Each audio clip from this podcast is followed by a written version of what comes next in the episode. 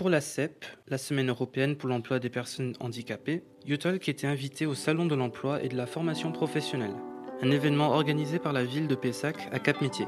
Bon podcast.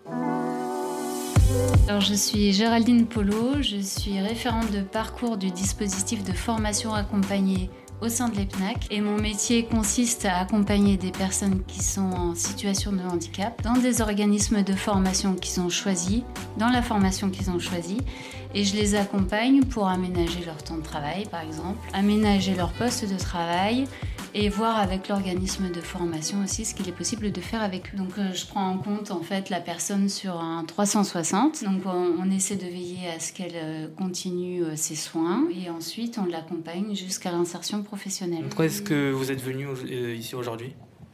Alors, je suis venue ici pour représenter l'EPNAC pour la formation accompagnée. Donc, je suis accompagnée de mes deux collègues, euh, qui est Sandrine Trion, qui est plutôt chargée des appels à projets au sein de notre établissement, et aussi d'Anne-Sophie Revel, qui est psychologue du travail et qui vient, euh, qui est chargée d'expliquer tous les dispositifs, pardon, que l'on a euh, chez nous à l'EPNAC à Bordeaux. Qu'est-ce que propose votre organisme pour favoriser l'insertion des personnes en situation de handicap? En fait, l'EPNAC, ça veut dire Établissement public national Antoine Königswarter.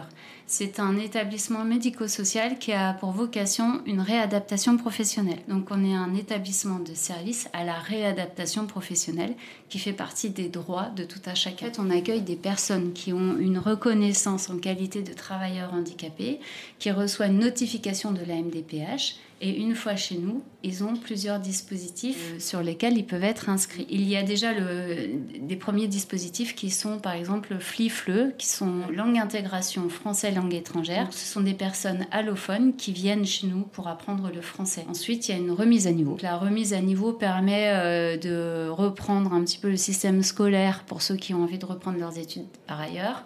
Donc on leur fait réviser français, maths et bureautique euh, pour leur permettre de pouvoir euh, naviguer comme ils veulent et euh, surtout avoir accès à la plateforme à distance de l'EPNAC. On a aussi des recherches qu'on appelle des préparatoires. C'est une recherche sur le métier pour aider les personnes à aboutir un projet professionnel et les accompagner jusqu'à ce qu'ils choisissent leur formation. On a des formations en interne qui proposent l'accès au bac professionnel. On en a un dans le tertiaire, donc c'est le bac pro Agora, un autre dans les systèmes numériques bac pro système numérique. Deux dans le bâtiment, bac pro euh, technicien du bâtiment, économiste de la construction, technicien du bâtiment, assistant en architecture. Le CPGEPS, c'est donc les métiers de l'animation. On a aussi deux autres dispositifs qui sont hors mur. Donc en fait, c'est des personnes qui sont missionnées pour accompagner les gens dans un autre organisme de formation. Ça s'appelle dispositif de formation accompagné. C'est ce que moi j'accompagne.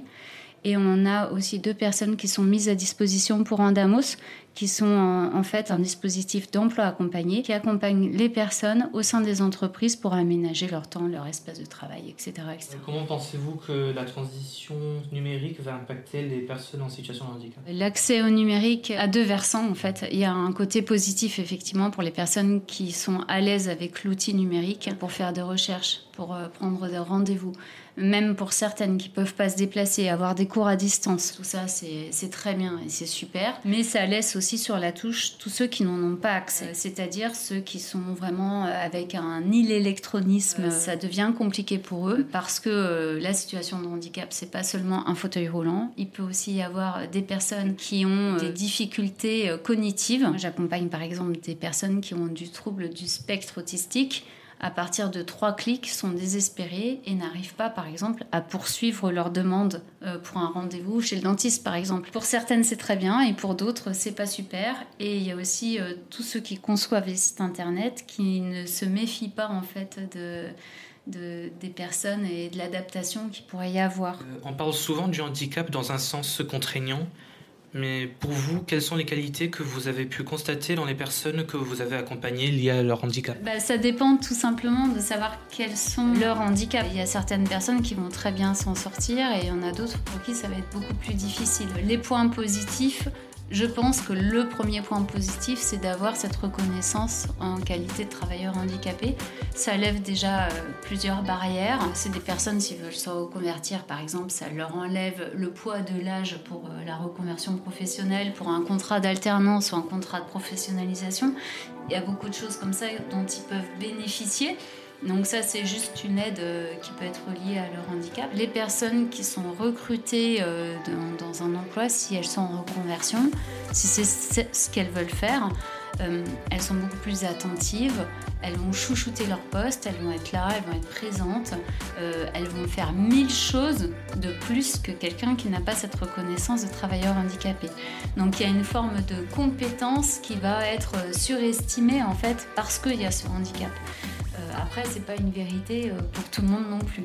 Il y en a qui, euh, malheureusement, vont se retrouver contraints et vite rattrapés par leur maladie et euh, malheureusement vont avoir besoin de, temps supplémentaire. Mais au niveau de l'efficacité, ils peuvent travailler peut-être un peu moins, mais être plus efficaces sur leur temps effectif de travail. Merci beaucoup.